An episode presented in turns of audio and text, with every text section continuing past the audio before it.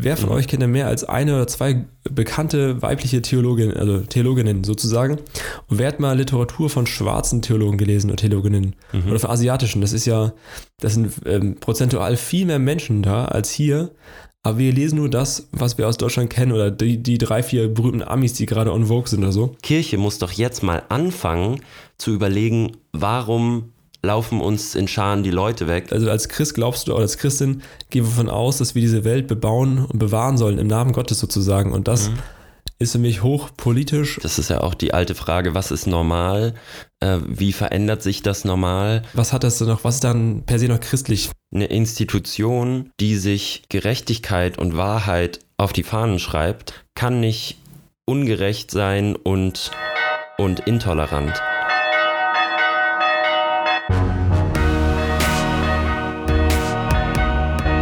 Vater Unser. Begegnungen, die einen Sitzen haben.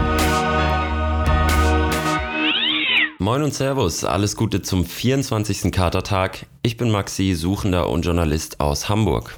Und ich bin Patrick, Theologe und stolzer Vater. Und wir sprechen buchstäblich über Gott und die Welt, also über Glaubensfragen mit einem Blick von außen und einem Blick von innen. Und das alles wie immer im Namen des Katers. Moin. Moin, Maxi. Moin, Junge, na? Wie geht's? Bisschen müde. Das ist auch gleich meine Karte der Woche. Also ich bin müde, weil ich aktuell, äh, komme ich gleich zu. Nee, aber erstmal würde ich sagen, ich bin müde, habe äh, kurze Nacht gehabt mit Jontenheimer, mein Sohn hat äh, leichten Infekt oder irgendwas und der hat ganz viel geklammert und so. Und das war dann äh, gut, dabei ihm zu sein, aber ne? jetzt bin ich einfach müde, aber ja, happy. Ich, ich glaube, wir haben noch nie so eine frühe Folge aufgenommen oder eine Folge nee. so früh, besser gesagt. Morgens um 9 Uhr 45 haben wir uns getroffen, jetzt ist kurz nach 10. Ja. Und ähm, wir geben natürlich alles für euch, auch am Wochenende. So, Freunde. Zu jeder Zeit, um das beste Programm ähm, für die Carter Crew zu bieten.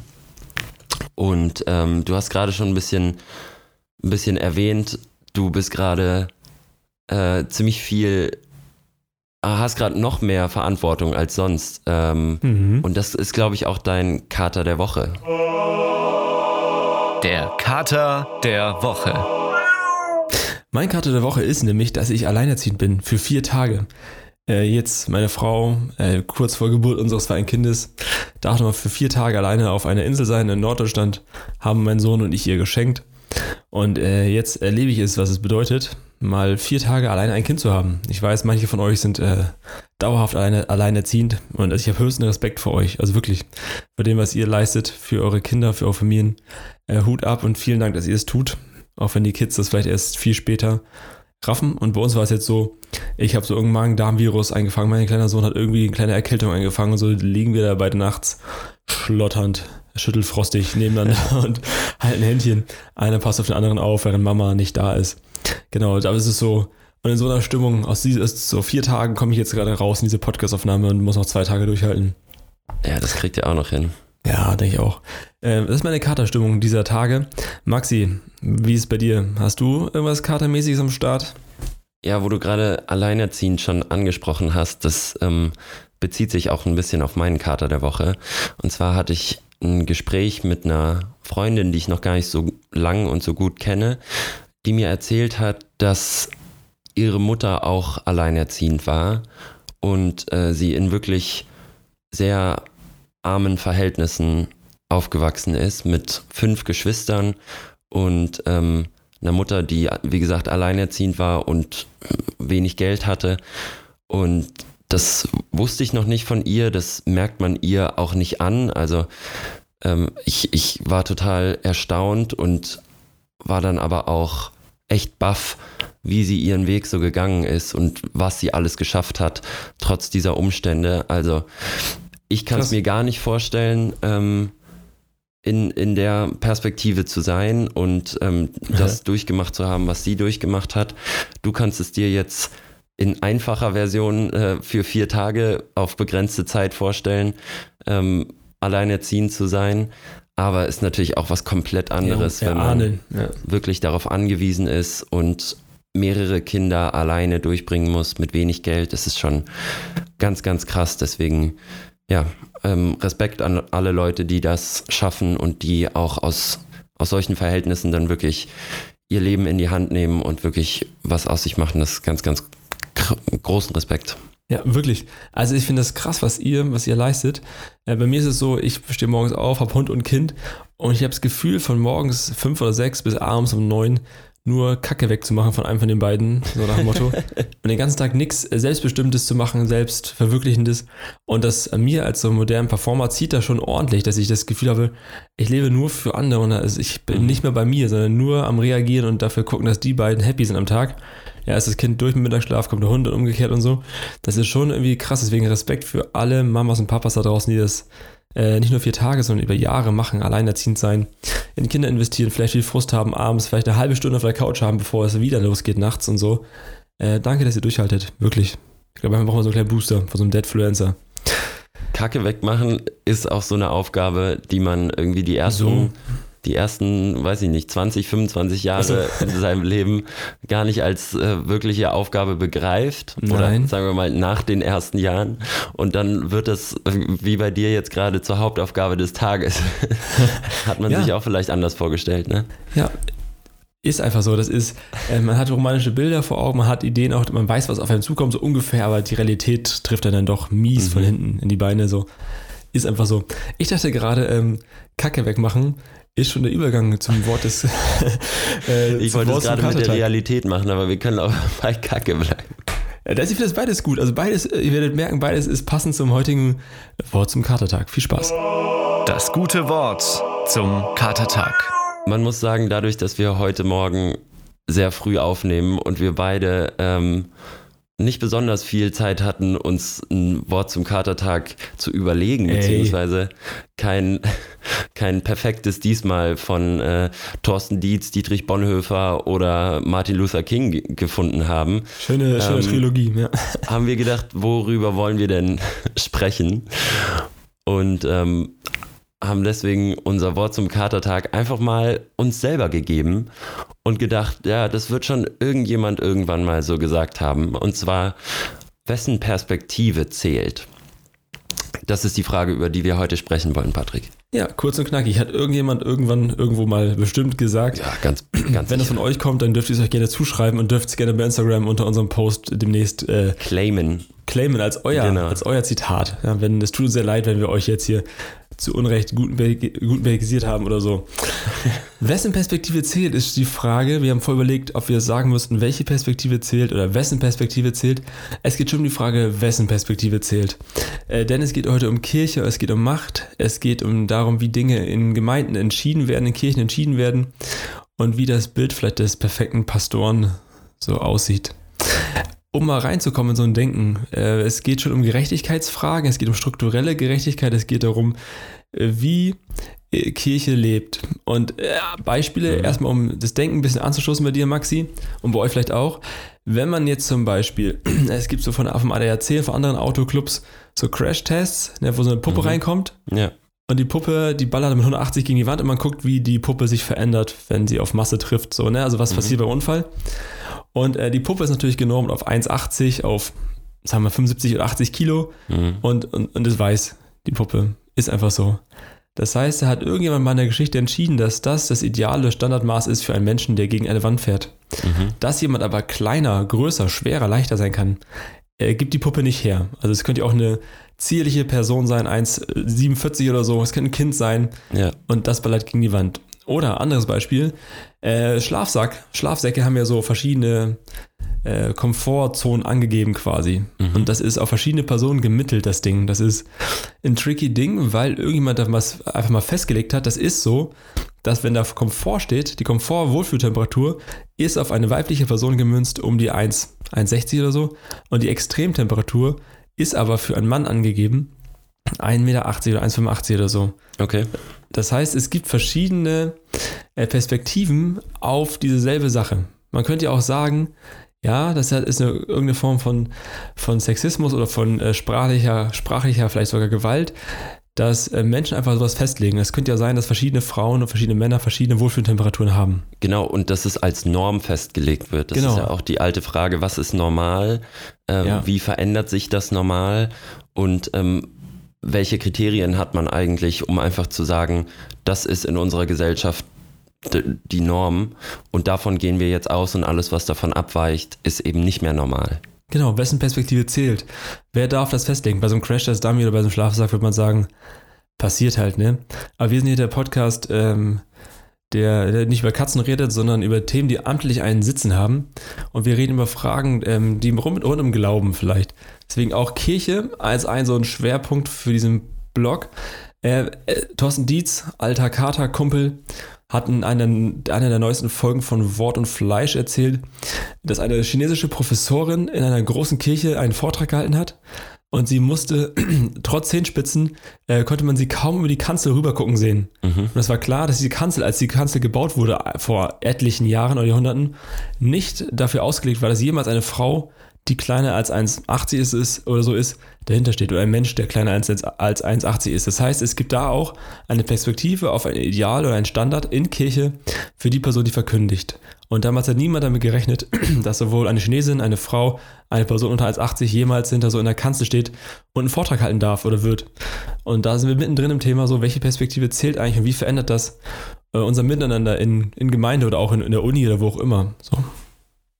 Ja, man merkt einfach, dass unsere Welt ähm, aus bestimmten Strukturen kommt. Ich bin kein Freund davon zu sagen, alles ist nur Struktur, nee. aber man muss schon anerkennen, dass es gewisse Voraussetzungen gibt, die über Jahre und Jahrhunderte gewachsen sind und die ein bestimmtes Bild von Menschen ähm, transportiert haben, eben diese, diese Normstruktur und dass sich die Gesellschaft aber ändert, ändert dann nicht unbedingt auch diese Normstruktur. Das heißt, die Kirche hat immer noch die gleiche Kanzel, die sie vor drei, vier, 500 Jahren hatte.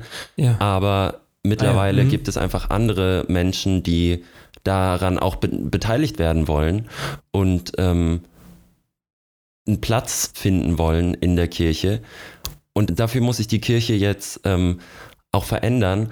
Das ist natürlich ein ganz praktisches Beispiel ähm, mit der Kanzel, aber natürlich kann man das auch auf Werte, auf Ethik, auf Regeln und Normen ausweiten, diese Diskussion. Natürlich, natürlich, man könnte es auch aufweiten auf Menschen mit Behinderung im Gottesdienst oder so. Welche Gemeinde ist wirklich so inklusiv, dass man sagen kann, hier können, hätten Menschen mit Behinderung Platz im Gottesdienst? Mhm. Oft würde ich sagen, schließen Räume oder Kirchengebäude per Definition Menschen die eine Gehhilfe brauchen, kategorisch aus oder so. Und Struktur ist, glaube ich, richtiges Stichwort, weil Struktur ist das, was gegeben ist, was wir, also, oder was wir, was wir vorfinden, so rum vielleicht. Und Strukturen, äh, bevor sie entstanden sind, sind halt, sind halt Prozesse von äh, dem, wie Menschen miteinander solche Dinge beschlossen haben. Mhm. Also wir, da gibt es ein Gremium, wahrscheinlich oft leider patriarchal geprägt, weiß, männlich, groß. Die entscheiden, wie eine Kanzel wann gebaut wird und deren Miteinander reden, deren Kommunikation beeinflusst am Ende quasi das, wie Struktur sich bildet und wie Struktur entsteht und welche Strukturen entstehen dann auch. Und dann, dann ist halt eine Kanzel, die so und so genormt ist. Dann ist es halt ein Kirchengebäude, das so und so performt, damit Menschen halt so und sowas erleben. Also ja. das ist dann, oder da hast du halt den Crash, damit der 1,80 ist, weil ein Gremium von 5, 6 Ottos gesagt haben, das Ding muss halt 1,80 sein, so wie wir auch oder so. Und ist eine weiße Puppe und weiter und so fort. Wo wir gerade bei Struktur schon sind. Kirche ist ja eine sehr strenge Struktur oder starke Struktur und auch eine sehr mächtige Struktur über Jahrhunderte. Ähm, würdest du sagen, das ist eine Stärke der Kirche oder eine Schwäche eher? Also ich merke, ähm, ja, wahrscheinlich ist die Antwort sowohl als auch. Ich glaube, es Struktur so, von so einer Riesenkirche, von der, wenn, wenn man die EKD nimmt zum Beispiel, gibt viel Sicherheit und äh, hilft einer Institution über Jahrtausende zu bestehen, mhm. was viele Freikirchen nicht schaffen. Viele Freikirchen sterben mit ihrem Gründer, dann mhm. ist er nach 30 Jahren weg und dann geht die Kirche ein. Ist einfach so. Und deswegen gibt es da schon ein gutes, starkes Gerüst und Skelett vielleicht für Kirche. Ja. Und ich lebe, also ich als Hauptamtlicher lebe aber auch gleichzeitig die Grenzen, dass Dinge starr sind, dass Positionen und Posten lange besetzt werden, dass extra neue mhm. Posten geschaffen werden, damit Menschen irgendwie äh, befördert werden können, um sie loszuwerden und so. Also ich, ich glaube, oft steht sich Struktur auch selbst äh, stark im Weg. Also die muss irgendwie flexibel bleiben und den Menschen dienen und nicht den Menschen den Strukturen. Und das ist so, mhm. wenn es das zu starr wird, dann kannst du es auch knicken, den Laden. Ja, das natürlich einerseits, was die Organisationsstruktur angeht, also die Menschen, die darin Ja. beteiligt sind, die Gremien, die es gibt, die Institution Kirche wirklich. Andererseits aber auch die Struktur, was den Glauben angeht. Also ich habe das Ja. Gefühl, Kirche strukturiert Glauben. Und ähm, Ah, ja.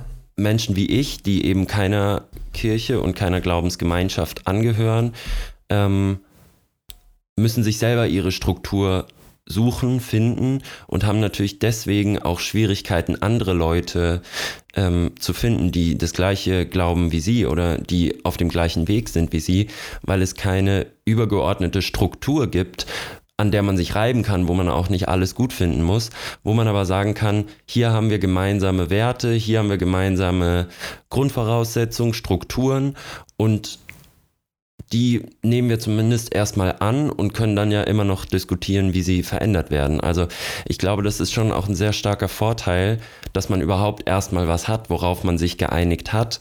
Dann Ja. muss man aber immer noch in der Lage sein, diese Dogmen, diese Voraussetzungen ändern zu können. Es ist nur die Frage, bleiben Dogmen Dogmen, wenn man sie ändern kann. Das heißt, du würdest dich daran stoßen, quasi, äh, dass Dinge, wie Dinge festgelegt sind oder wie stark sie festgelegt wurden und dass es da für Leute, die, ich sag mal, die neu dazukommen in den Club, nicht viel Mitspracherecht gibt im ganz großen Stil, weil Dinge festgelegt sind. Ja, ja, äh, ich glaube, die Kirche nimmt eben eine Sonderstellung in unserer Gesellschaft ein. Und deswegen bin ich mir da gar nicht so sicher, ob ich das gut oder schlecht finde, dass die Kirche sich so langsam verändert. Also natürlich ist es sehr offensichtlich, dass es super schlechte Seiten hat. Dass es Ja. immer noch super männlich geprägt ist, super weiß geprägt ist, äh, sehr auch so top-down, zumindest also in der katholischen Kirche natürlich ganz krass, in der evangelischen Ja. zum Teil auch, würde ich sagen, ähm, dass es eben diese starren Strukturen gibt und dass die Glaubensgemeinschaft, wo es ja um was sehr, ich sag mal, ähm, emotionales, freies Ja. und ähm, ich sag weiches geht, Ah, ja. in so Mhm. starre, harte Strukturen gepresst wird und da, dadurch auch strenger wird und dadurch auch diese Sanktionsmöglichkeiten hat, die du natürlich sonst gar Ah. nicht hast. Das sind absolut auch. Genau. Ah, das, ja, Menschen verändern sich schneller als Strukturen in Mhm. diesem Fall. Also äh, es geht in der Wirtschaft vielleicht nochmal schneller, weil da man auch Profit erreichen will von Menschen. Aber äh, Kirche kriegt es oft nicht hin, äh, den Menschen hinterherzukommen, denen sie eigentlich dienen wollen. Mhm. Die Strukturen sind so eingefahren und so eng und so weiter. Das ist halt, also, das ist ja vielleicht, vielleicht ist es auch typisch deutsch.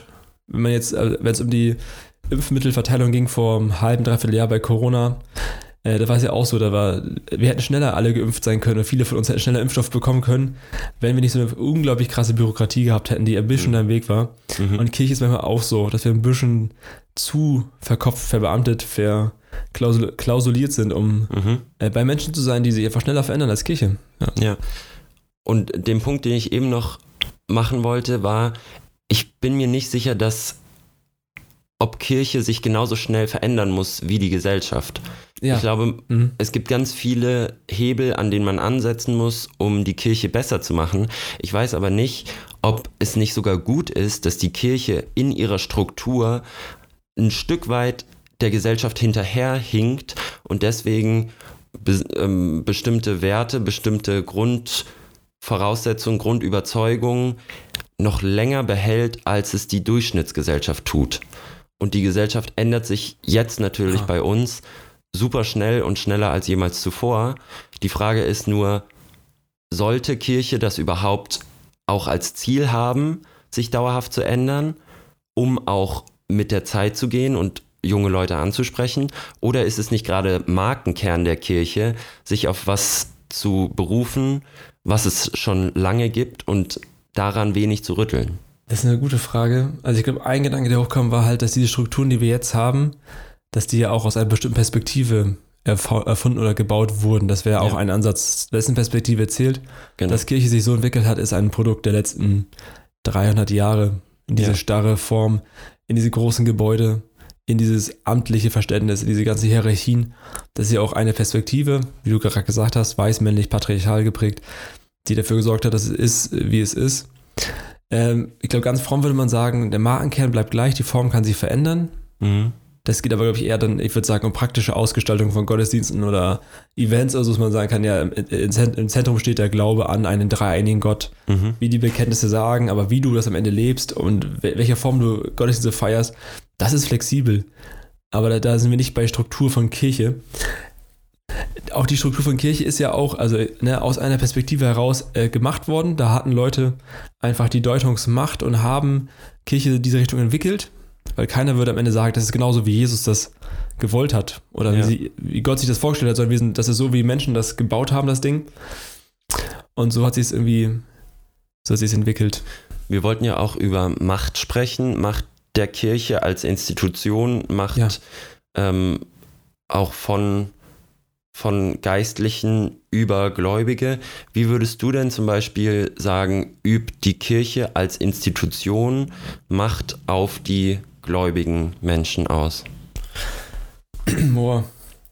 Ey, vielleicht auch mal ein kleiner Sidekick von uns beiden am Rande hier. Wir sprechen mal von ganz groß von die Kirche und so. Ne? Das sind ja auch alles nur von uns Mhm. äh, Übertreibungen oder bewusste Formulierungen, damit wir irgendwie jemanden ansprechen können sozusagen oder Die jemanden Sache habhaft werden. Genau, also Ja. ist jetzt, ne, verurteilt uns bitte nicht der Hybris des Größtenwahns, also dass wir wüssten, wie die Kirche irgendwas machen müsste, aber wir müssen ja irgendwie miteinander reden, deswegen reden wir so. Äh, ein Beispiel, das mir hochkam, ah nee, das passt, ja, also natürlich will man schon sagen, die Dogmen, das was, also es gibt einen, ich sag mal, einen Katalog von Dingen, die richtig zu glauben sind und die nicht zu glauben sind. Das ist das, das sind die Dogmen der Kirche quasi, die Glaubenssätze, wo ich schon sagen würde, das ist top-down. Und wenn du die nicht befolgst, dann bist du raus. Also dann Genau. kannst du nicht Teil der Gemeinschaft sein. Das hatten wir, glaube ich, bei, hatten wir auch mal bei Thorsten Dietz im, Ja. um Ostern rum. Also, wenn jemand sagt, ich würde, ich finde, was war das? Ich finde Kirche geil, aber ohne Jesus oder so. Mhm. Wir sagen, gut, also, ich glaube, es ist sehr viel Diversität in Kirche möglich. Es gibt sehr, sehr viele Graustufen, auch in dem, in dem, was man glauben kann, wie man Dinge verstehen kann, auch von Glaubenssätzen. Mhm. Aber es gibt so ganz grundlegende Sachen, wenn du sagst, Jesus und Heilige Geist hat nichts mit Gott zu tun, und wenn man sagen, gut, dann brauchst du nicht in der EKD oder in der katholischen Kirche suchen, weil das ist irgendwie schon Zentrum, die beiden Jungs. Mhm. Oder was heißt Jungs, ne? Die beiden sind, da- sind im Team so. Ja, genau. Also dann ist das ja gar nicht ausschließend, sondern Nee. einfach, dann bist du faktisch am falschen Ort. Also Genau, wenn du genau. äh, nicht gern Fußball spielst, dann bist du bei einem Fußballverein in der falschen, an der falschen Ecke. Das Ja. heißt aber nicht, dass die dich ausschließen wollen. Nee, genau. Da musst du nur gucken, dass du dann, ja, will ich auch. Mhm. Also eine Form von Macht, was ich spannend finde, ich glaube, es hatte, hatte Fikes, ne? Tobi Fikes auch vor zwei Wochen erzählt. Ganz liebe Grüße. Tobi, falls du die Folge gerade beim Autofahren hörst oder so. äh, Frauen und Ma- Frauen und Kirche, Macht und Kirche, Frauen der Kanzel, die predigen Ja. und nicht predigen dürfen. Das ist, ähm, Margot Kessmann sagte eigentlich kein Thema mehr in der EKD. Tobi Fikes und ich sagten äh, vor zwei Wochen doch ist ein Thema, safe. Mhm. Gerade umso frömmer, desto mehr Thema. Und ich finde es auch spannend, dass, ähm, dass Männer, natürlich weiße Männer, das habe ich schon 8000 Mal gesagt, die entscheiden darüber, was eine Frau darf und was eine Frau nicht darf und so. Ja. Und die Perspektive der Frau wird nicht gehört oder gesehen, sondern es gibt ein Konglomerat von drei, vier, fünf heiligen, auserwählten Männern, die entscheiden, ob eine Frau in einer Gemeinde, welche Rolle sie einnehmen darf und was sie tragen muss. Mhm. Und das ist konträr zu einer Gesellschaft oder zu einem auf Augenhöhe sich begegnen in einer mündigen Welt. Also wo ich sagen würde, Freunde, was macht ihr eigentlich da? Aber so, das, wo ich sagen würde, so übt Kirche vor Ort im kleinsten Macht aus. Dass es ein gewähltes Gremium gibt, prozentual mehr Männer, die entscheiden darüber, was andere dürfen, was andere nicht dürfen in dieser Gemeinde. Und auch wenn Paare, wenn Paare also vor der Ehe schon zusammenziehen, in frommen Kreisen, Mhm. Dann hat es auch Konsequenzen. Konsequenzen. Dann übt, die, übt diese Gemeinde Macht und Druck aus, indem sie Leute von Ämtern oder von Mitgliedschaften enthebt oder von Rollen sagt, ihr dürft gerne Besucher der Gemeinde bleiben, aber ihr seid keine Mitglieder mehr, weil ihr euch nicht an diese Spielregeln haltet, die wir hier aufgestellt haben. Wir Ja. als Team von XY. Also ich würde es in meinen Worten so sagen, eine Institution, die sich Gerechtigkeit und Wahrheit auf die Fahnen schreibt Ja. als Ziele und als Markenkern von sich selbst, kann nicht ungerecht sein und, und intolerant. Also sie, Ja. sie verstoßen selber gegen ihren eigenen Markenkern, haben das wahrscheinlich schon seit Jahrhunderten so gemacht, aber haben das nie, haben sich nie darüber Gedanken gemacht, weil sie Frauen gar nicht als oder auch andere Menschen, ne, Menschen mit Behinderung, äh, Menschen, die anders aussehen als man selbst, die andere, andere Wesenszüge haben, wie auch immer, die der Norm nicht entsprechen, der vermeintlichen Norm, ähm, die wurden nicht einbezogen. Und das ist eine Form von Ungerechtigkeit, die natürlich in einer Institution, die sich selbst die Gerechtigkeit und die Wahrheit auf die Fahnen schreibt, zutiefst unglaubwürdig im Prinzip. Und diese Reflexion, vielleicht ist ja die Veränderung, die wir jetzt machen müssen, nur die eigentliche Rückkehr zu dem, was wir wirklich sind, finde ich gar nicht so dumm. Also die Kirche muss sich vielleicht nicht von dem verändern, was sie eigentlich ist, ja. sondern sie muss zum ersten Mal dahin kommen, von dem sie schon seit Jahrhunderten und Jahrtausenden behauptet, das zu sein, nämlich gerecht, offen, tolerant, ah. in Liebe. Und das kannst du nicht sein, wenn du ausschließt und, und äh, ungerecht bist. Ja, ich würde da äh, nochmal eine Lanze brechen für dieses Ding von, von Geschichte und Kommunikation. Also, dass Menschen heute die Position haben, ist ja auch Ergebnis oder Produkt äh, von, von, von hunderten Jahren, wo Dinge so entwickelt wurden und Leute, die heute in den mhm. Gemeinden quasi Frauen das Predigen verbieten oder die, so wie du sagst, der Leute ausschließen aufgrund irgendwas, Hautfarbe, Sexualität oder Behinderung oder so. Das ist, ähm, dieses Denken hat ja, hat die Geschichte, das ist ja nicht in ihnen entstanden, sondern es ist, ähm, sie sind ein Teil einer Denkgeschichte sozusagen und in ja. ihnen spitzt sich das zu und sie versuchen das jetzt zu formulieren. Ich würde auf vielen höchste Motive untersprechen, dass viele wollen es einfach richtig und gut machen. Mhm fallen aber, vom, also fallen aber oft von der falschen Seite vom Pferd. Sie wollen, ja, sie lesen die Bibel, ignorieren, dass, die, dass das Ding jetzt mittlerweile 2000 Jahre Geschichte hinter sich hat, dass da gedeutet werden muss, dass man eine Auslegungsgeschichte braucht, dass man Hilfe braucht beim Auslegen auch oft und versuchen das in die, in die heutige Situation irgendwie so instant zu produzieren. Das ist halt oft, ist halt nichts. So. Ja, und es widerspricht ja auch deshalb dem Markenkern, ja. der Kirche ähm, intolerant und ungerecht zu sein, weil wenn du mal in die Bibel guckst und guckst, was Jesus gegenüber Frauen gesagt hat, gegenüber ähm, Menschen, die halt ausgegrenzt waren und nicht Teil der Gesellschaft, dann ist es irgendwie schwierig zu sagen, wir, wir grenzen die aber aus, weil Jesus ja gerade ein Vorbild auch dafür war, äh, Menschen nicht am Rande weiter wegzudrücken, ja. sondern sie am Rande zu sehen und sie mit in, ins Zentrum zu holen. Und dass man da irgendwie über Jahrhunderte so wenig Reflexionsbewusstsein hatte, ähm, zu merken, was wir gerade machen und was wir schon die ganze Zeit machen, ist ungerecht, weil wir mehr als die Hälfte der Menschheit einfach ausschließen und die vielleicht auch Teil mhm. sein wollen. Also nicht nur die ausschließen, die, die falsch sind, die Handball spielen wollen, aber zum Fußballclub gehen, sondern auch die ausschließen, die eigentlich in unserem Team sind, die für unsere Sachen einstehen, nur halt irgendwie was anderes in der Hose haben oder äh, jemand anderen lieben oder ja. weiß ich was. Also, Andere Geschichte man, haben, ja. Dass man da nicht drüber nachgedacht hat, das ist mir komplett schleierhaft. Das wäre auch das, was wir mit äh, Tobi Feix, Feix besprochen haben vor einer Woche, vor zwei Wochen, dass wir auch dafür neue Ethiken brauchen, also dass unser Karte, ja. unser Gebiet nicht mehr zusammenpassen. Die, äh, dieses Gebiet verändert sich so rasant heutzutage und unsere Karten sind manchmal so massiv veraltet. Alte Karten sind nicht unbedingt schlecht, aber manche Wege sind nicht mehr drauf. Und mhm. wir als Wanderer diese, oder Wandererinnen oder so in diesen Gebieten sind manchmal völlig lost und wissen nicht, welche Richtung wer ein guter Navigator ist, der uns begleitet, mhm. oder Navig gute Navigatorin.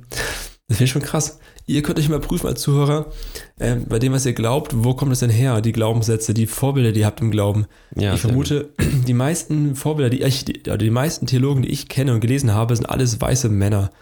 Wer von mhm. euch kennt denn mehr als eine oder zwei bekannte weibliche Theologinnen, also Theologinnen sozusagen?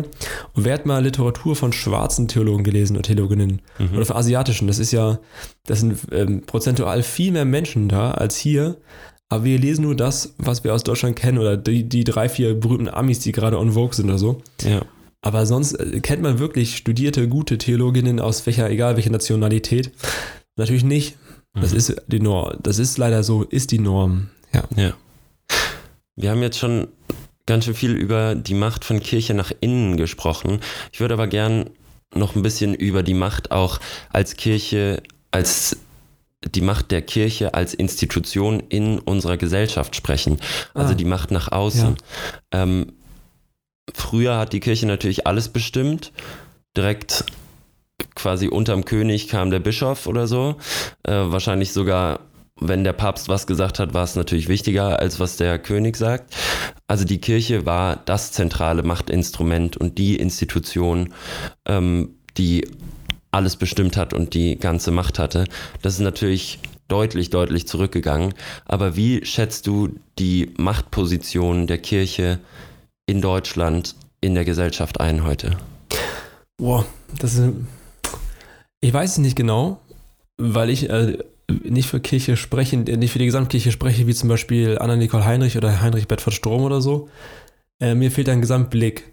Wir könnten natürlich die Sachen aufzählen, wie die ganzen diakonischen oder schulischen Einrichtungen, die von Kirche betrieben werden, wo ich sagen mhm. würde, da hat Kirche auf jeden Fall Einfluss auf Struktur und auf Gebäude und auf ich und glaub, auf, auf das Denken der Menschen natürlich, wenn du. Das weiß ich gar nicht mehr, ob das wirklich so ist. Also auch vielleicht in katholischen Schulen, aber ich glaube, in evangelischen Schulen, also oder Kindergärten, was hat das denn noch, was ist dann per se noch christlich? Manchmal gibt es Andacht morgens, dann würde ich sagen, hast du recht. Aber wenn jetzt nicht die Schule dezidiert fromm ist, würde ich sagen, es ist einfach ein Träger, den, keine, den keiner interessiert, außer dass sie Geld geben für dieses Werk oder so. Mhm. Das wäre so das eine. Ähm, ich finde es cool, also ich persönlich finde es schön, dass Leute wie Margot Käßmann oder andere zu irgendwelchen ähm, Talkshows oder so oder Ethikkommissionen eingeladen werden und dort mitdiskutieren, reden dürfen. Mhm. Welchen Einfluss das am Ende hat, habe ich keine Ahnung. Aber ich finde es mhm. schön, dass die irgendwie medial äh, präsent sind bei solchen Sachen und nicht nur bei negativen Skandalen oder nicht nur bei Skandalen, sondern auch bei solchen Dingen. Ja. Aber all in all wird Kirche nicht mehr groß um Rat gefragt, was Politik oder Ethik angeht, was wir auch äh, schon mal angedacht hatten, glaube ich, oder andenken werden nochmal die Frage, ähm, wir haben hochpolitisierte Teens, die aber ihren Glauben nicht mehr connecten mit äh, ihrem politischen Engagement.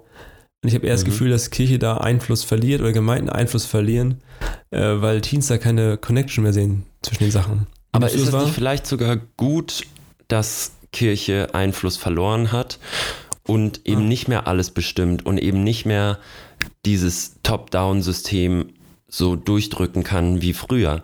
Weil der Unterschied zwischen ja. Kirche und quasi jeder anderen Institution ist natürlich, dass die Kirche behauptet hat, zumindest, ähm, Gott auf ihrer Seite zu haben und damit das stärkste Pferd im Stall und de den größten Trumpf auf der Hand. So das heißt, wenn du, wenn du uns gegenüber was falsch machst oder etwas so machst, wie wir es nicht wollen, dann machst du es auch so, wie Gott es nicht will und dann ist Gott dir böse. Also sie, sie haben immer diesen Trumpf Gott in der Hinterhand, für den sie ja irgendwie äh, abgestellt sind hier auf der Erde und für den sie irgendwie so ein bisschen vertreten sollen. Ähm, aber findest du nicht, dass da auch genau die, die Schwierigkeit liegt und das vielleicht auch gar nicht so schlecht ist, wenn die Kirche nicht mehr so viel Macht hat über die Gedanken der Menschen? Äh, mir kam gerade das Bild hoch von ähm, dem Bayern-Verfolger Nummer 1, Borussia Dortmund und so. Ich glaube, du kannst befreiter aufspielen, wenn du Verfolger bist, als wenn du äh, die Platz 1 immer verteidigen musst von Woche zu Woche. Ja. Ich habe das Gefühl, wenn du ein bisschen Macht verlierst als Kirche, ist das gar nicht schlecht.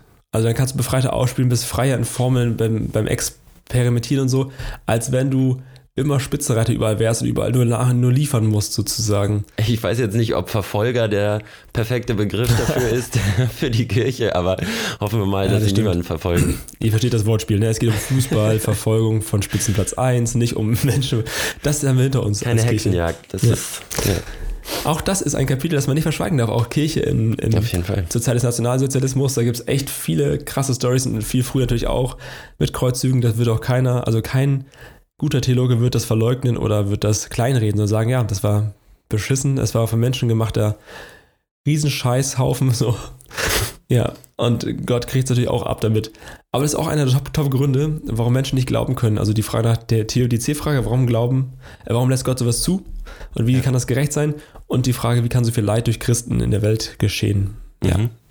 Heutzutage immer noch, ne? Vielleicht in Deutschland nicht gerade so viel wie in anderen Ländern, aber hier ist es aber siehst du nicht die Gefahr, wenn man jetzt gerade jungen Leuten wieder sagt, ihr müsst euren Glauben politisieren und ihr müsst politisch handeln, ähm, dadurch, dass ihr glaubt, dass man das wieder zurückholt?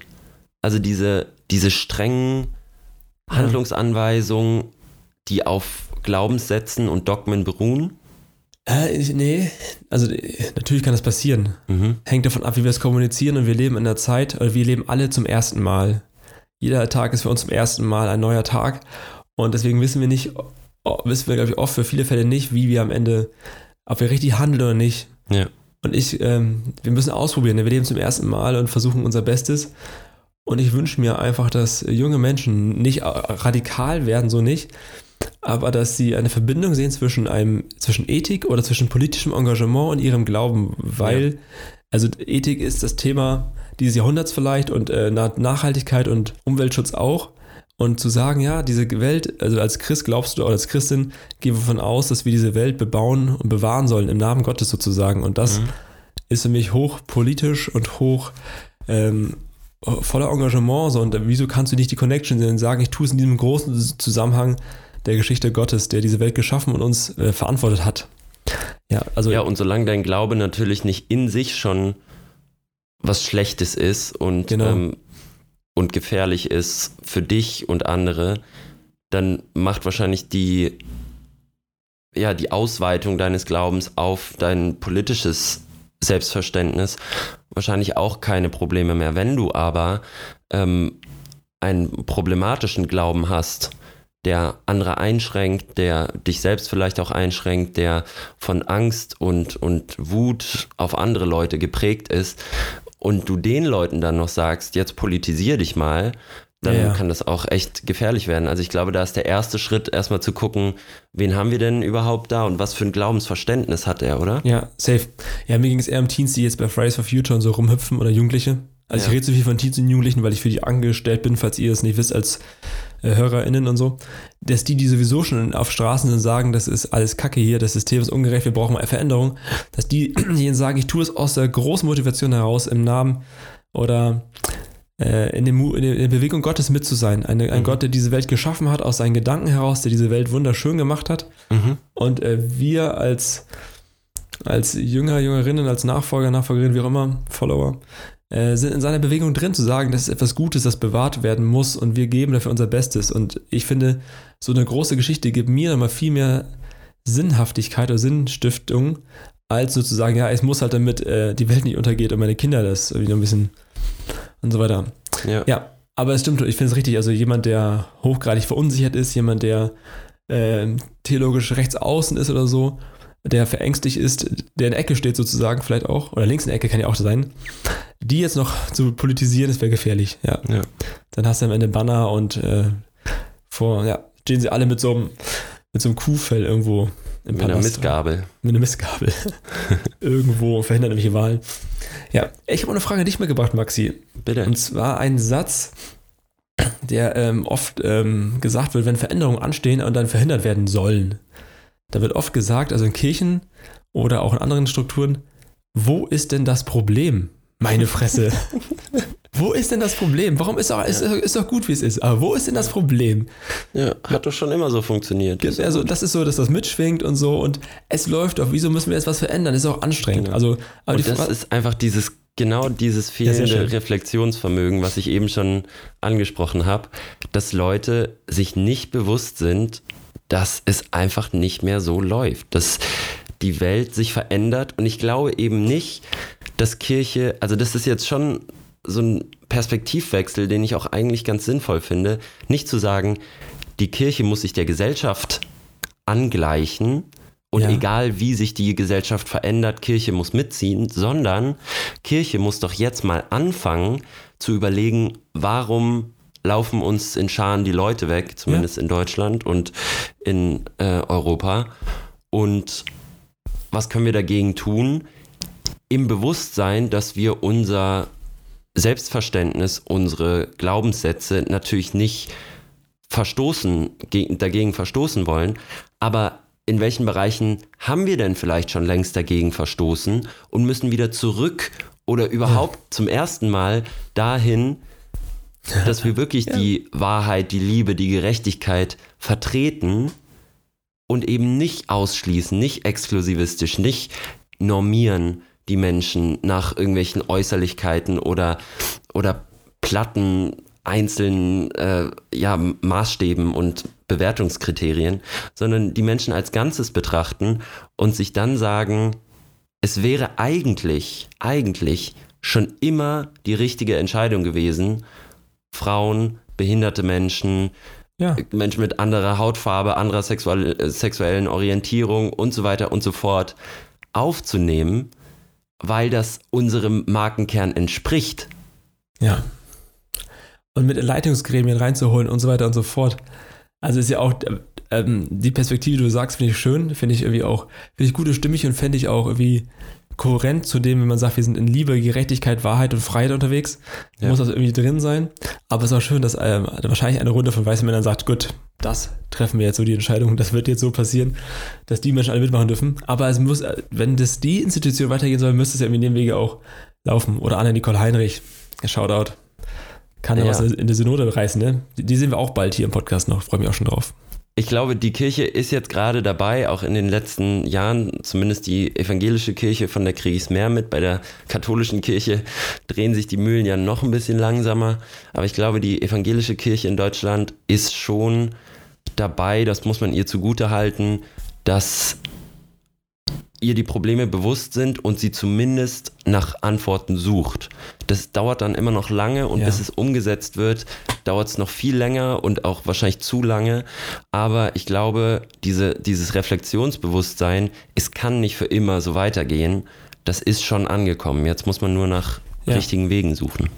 Auf jeden Fall. Und es passiert ja auch jeden Tag, auch da muss man Lanze brechen ne, für Kirche, so unendlich viel Gutes. Vielleicht nicht unendlich, aber es passiert unglaublich viel Gutes durch Kirche in Deutschland, weltweit. Das sehen wir alles gar nicht, was da an humanitärer Hilfe geschieht, an inhaltlicher Arbeit, an Seelsorgearbeit. Die ganzen Beerdigungen, Taufen, Taufen, Trauungen, die Woche für Woche gemacht werden, sind viele, viele im Namen der Kirche oder, oder äh, nicht im Namen, aber werden durch Institutionen Kirche und deren VertreterInnen durchgeführt. Und Menschen werden an den Rändern ihres Lebens beim Sterben, beim Heiraten, bei der Geburt äh, begleitet. Also ich glaube, es passiert schon sehr, sehr viel Gutes. Oder mein Vater, der ist so ein Notfallseelsorger. Und äh, ich habe jetzt von, meinem, von meiner Mutter gehört, dass gestern Nacht so ein kranker Unfall war irgendwo in Bremer Ecke. Und mein Vater war von zwei bis halb sechs morgens als Notfallseelsorger an diesem Unfallort und hat die, ich sag's mal ganz platt, ne, die zerfledderten Leichen und die Angehörigen dazu äh, begleitet, also die Angehörigen begleitet und hat ihnen die Nachricht überbracht, dass ihr Sohn, ihre Tochter, ihr Mann, was auch immer, äh, ein schlimmes Schicksal erlitten hat. Und das ähm, passiert wöchentlich durch Kirche so häufig und das wird natürlich oft nicht gesehen, weil es nicht unser Milieu ist sozusagen. Aber ich finde, das kann man bei all der strukturellen ähm, Schwerheit auch mal auch hochhalten. ne? Also das muss irgendwie das Gleichgewicht Und bei sein. all der Kritik auf jeden Fall. Genau, dass wir beide natürlich über einen riesen, einen riesen Frachter reden, der schwer bewegbar ist, aber auf, der, auf dem auch viel Gutes unterwegs ist irgendwie. Aber du hast recht, die Fragen sind angemessen. Die Frage, wie geht's weiter, wo geht's hin, in welchem Tempo auch, wenn mehr Austritte sind als Eintritte und so weiter. Mhm. Und macht nach außen, ne, wenn nicht jeder mehr automatisch Kirchenmitglied ist oder Leute Kirchensteuer nicht mehr zahlen wollen, ja, dann verschwinden Einflussgebiete auf einmal. Wie geht's weiter, war vielleicht schon gerade ein schöner, Ja. ein schönes Stichwort. Ähm, vielleicht geht's weiter mit unserer letzten Kategorie für heute. So nämlich. Die Frombola. Paddy, ich würde sagen, wir zocken einfach mal eine schnelle und wilde Runde Frombola und dann machen wir hier auch einen. Sack zu und dann gehen wir mal frühstücken, Ja. oder? Finde ich gut. Und Katerfrühstück finde ich super. So, ich, ich greife mal in die Trommel rein und rühre mal.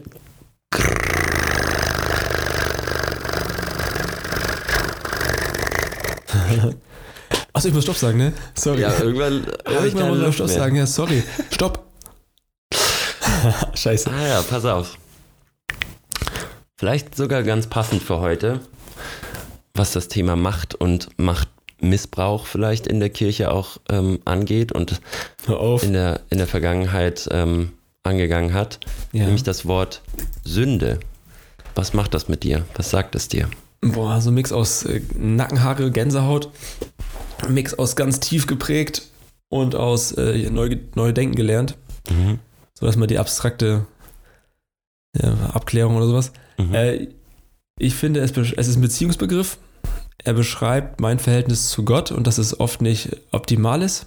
Vielleicht will ich schon so sagen. Dein und- Verhältnis zu Gott ist Sünde. Ja, also, ja, zwischen, also, also Sünde ist äh, für mich ein, Be ein Begriff, der versucht, die Beziehung zu Gott zu beschreiben, sozusagen. Aha. Dass es da etwas gibt, was nicht quasi im Reinen ist oder so, wenn man es vielleicht so formulieren möchte. Und dass ähm, es beschreibt ähm, oft meinen Zustand, in dem ich vielleicht lebe, dass ich oft ein Mensch bin, der sehr ich-zentriert ist. Mhm.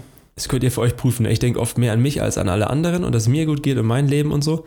Ich merke, dass ich oft kaltherzig bin, also das Leid anderer Menschen ignoriere, dass ich dadurch blind und hart werde gegenüber dem Leid oder dem, was andere Menschen brauchen. Oft ahne ich, was eigentlich dran und gut wäre, tue es aber nicht, weil ich dann so gebunden bin in meine eigenen Strukturen und meinen eigenen, ähm, eigenen Tagesabläufen und so. Das würde ich dann als Trägheit bezeichnen. Also ich bin zu träge manchmal, um das zu tun, was wirklich gut wäre. Und das wären für mich so moderne Beschreibungen von Sünde. Und ja, ich glaube, ein Mensch, Benutzt der so du das Wort? Ist es Sünde? ein Wort, was in deinem Sprachgebrauch vorkommt? Und hast du das vielleicht auch schon mal gegenüber Jugendlichen benutzt? seit 15 Jahren nicht mehr oder so. Ich versuche es mal zu umschreiben. Also ich glaube, Thorsten Dietz sagte auch, Sünde ist ein verbranntes Wort. Dass du brauchst 36.000 Kurven und Ecken, um äh, du musst das Wort so oft erklären, so oft definieren, bis, bis du das Gefühl hast, die Leute wissen, was eigentlich mit, mal mit dem Wort gemeint war, dass du es einfach auch eigentlich neu erfinden müsstest. Genau, weil es eben gerade durch diese Machtstrukturen der Kirche in den letzten Jahrhunderten wirklich pervertiert wurde in dieses Tatsünde und wenn du daran denkst, dann ist das schon Sünde und wenn du, keine Ahnung, äh, Schokolade nach zwölf isst, dann ist das Sünde und wenn du, ähm, weiß ich nicht, dir andere Frauen anguckst, ist das Sünde und was alles Sünde ist, Ja. was natürlich gar nicht der eigentliche Ursprungsgedanke dieses Wortes Nein, war, nein, wie nein, du eben überhaupt schon erzählt hast. Genau. Das beschreibt eher mein Verhältnis zu Gott. Und ich würde sagen, ähm, ja, aus, also ein, ein Mensch, der so in sich gekrümmt ist, nur sich sieht, ist nicht frei für andere und für Gott. Das ist vielleicht Sünde so. Mhm. Ja, also das ist auch aus der Hüfte gerade. Ich habe da mal eine coolere Formulierung aufgeschrieben, was finde ich ganz gut. Ja, ich bin blind, hartherzig, träge gegenüber anderen Menschen und gegenüber Gott. Und ich glaube, ein Mensch, der sich den ganzen Tag nur mit sich alleine beschäftigt, äh, ist nicht fähig zu lieben und wird am Ende auch ganz mit sich alleine sein. Mhm. Egal ob im Grab, in der Hölle, wo auch immer. Also vielleicht Hölle ist auch so ein Begriff wie Sünde, ne? Muss man drüber reden. Aber ein Ort, wo ich ganz alleine mit mir bin, wenn ich mich mein Leben lang um mich drehe. Das ist für mich so die konsequente Flugbahn meines Lebens. Also wenn ich einen Ball werfe, kann man eine Flugbahn beschreiben, die berechnet man auch und weiß, wo der Ball aufkommen wird. Und ich glaube, bei manchen Leben ist das auch so, dass ich ähm, mein Leben wie so eine Flugbahn ist. Ja. Und wenn meine Flugbahn konsequent auf mich gerichtet ist, so eine egoistische Flugbahn sozusagen, bin ich am Ende beim Ego, beim, bei mir angekommen. Und dann bleibe ich bei mir auch alleine. Und ich glaube, ein Mensch, der offen ist, frei für andere, wird am Ende bei anderen bei Gott ankommen. Hm. Also, so keine Preaching-Moment am Ende. So, bevor ich das Mic droppe, wie man immer sagt, an dich auch noch eine Frombola-Frage. Ich drehe, du kannst ja früher Stopp sagen als, als ich. Stopp. Ah, stopp. Ich habe auch ein Wort für dich und zwar das Wort Theologiestudium. Was ploppt da bei dir hoch im Kontext unserer heutigen Folge? Mir war lange nicht bewusst, dass Theologie die Hey. Selbstbeschäftigung von Gläubigen mit ihrem Glauben ist. Ich Ah. dachte, Theologie wäre das Studium des christlichen oder was auch immer Glaubens.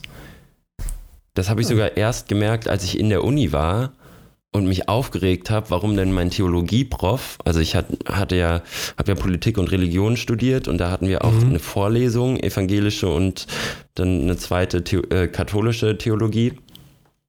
Und ich war echt sauer am Anfang, dass der einfach davon ausgegangen ist, dass wir alle gläubig sind. Ach, witzig. Bis mir dann aufgefallen ist oder bis er mir dann gesagt hat, naja, aber das ist Theologie. Theologie versucht im Prinzip den Glauben in einigermaßen wissenschaftliche Bahnen zu lenken und ähm, zu besprechen und damit auch eine gemeinsame Grundlage über die, ich sag mal, Kirchengesetze und Dogmatiken hinaus zu entwickeln, über die man diskutieren kann, aber immer mit der Prämisse, mit der Voraussetzung, dass man Christ ist, also ich spreche jetzt mal von christlicher Theologie, einfach als, als generellen Begriff, ähm, Ja. dass man Christ ist und dass man diese bestimmten Dogmen, diese Grundvoraussetzungen des Glaubens eben schon unterschrieben hat. Ah, witzig. Und ähm, deswegen wäre ein Theologiestudium, glaube ich, nichts für mich, weil ich mich dann immer mit allen darüber prügeln müsste, ob denn die, die Grundvoraussetzung überhaupt stimmt und ob ich da mitgehen kann. Aber als Teil Ach, meines. ja, cool. ähm, bitte? Ich glaube, du würdest manchen Theologiestudierenden Runden sehr gut tun. Ja, wirklich. ja, das wäre aber auch sehr anstrengend für mich, glaube ich. Natürlich. Dann wären so also, 25 gegen einen. Aber ist, ne, das glaube ich erstens nicht und zweitens ist, ist das nicht so leicht erklärt wie Fußball oder so. Also es ja, darf auch stimmt. schwierig sein, ja. Da kann man auf jeden Fall Stunden über Stunden äh, darüber diskutieren, wie man natürlich auch bei unserem Podcast sieht. So nämlich. Aber ähm, ja, das wäre nichts für mich. Ich war aber sehr froh, dass ich das als Teil meines, meines Studiums, ähm, Religionsstudiums quasi hatte. Äh, ich hatte dann auch noch Judaistik und Islamwissenschaften. Geil. Das war dann auch so ein bisschen ähnlich, obwohl da dann doch mehr die Einführung sein musste, weil viele von uns einfach viel weniger Berührung davon hat, damit hatten, mit den anderen Religionen. Ähm, ja, deswegen spannend, dass es das gibt, aber für mich wäre es wahrscheinlich nichts. Das ist so ein schöner Downer zum Ende, wie immer bei uns. Eine kleine Message für euch. Also ihr habt, ihr habt Vor- und Nachteile gehört von, das kann man ja auch als Vorteil, was Maxi sagt, wenn das was für euch ist. Äh, es gibt ja sehr gute Hochschulen, Unis, die wir empfehlen können. Wenn ihr, wenn ihr gerade dabei seid zu überlegen, was ihr studieren wollt und das ganz gut klingt, was Maxi sagt, dann studiert doch mal zum Beispiel da, wo ich war, in Tabor. Ne, kleiner Werbeblock an dieser Stelle. so, Freunde, äh, wenn euch das Thema interessiert, dann lasst doch gerne mal bei Apple Podcasts ein kleines Feedback da. Es tut uns gut, es tut anderen gut, dass andere Leute, die das Thema an sich interessiert, aber den Podcast nicht finden, dass sie den Podcast finden, durch eure Bewertung zum Beispiel. Genau. Deswegen uns hilft das sehr. Äh, supportet uns da, wenn ihr möchtet. Ihr dürft gerne liken, teilen, weitermachen wie immer. Bleibt durstig, habt viele Fragen und habt euch lieb. Oder Maxi? Sehr schön. Bis denn dann. Bis denn dann, Freunde. Tschüssi. Tschüssi.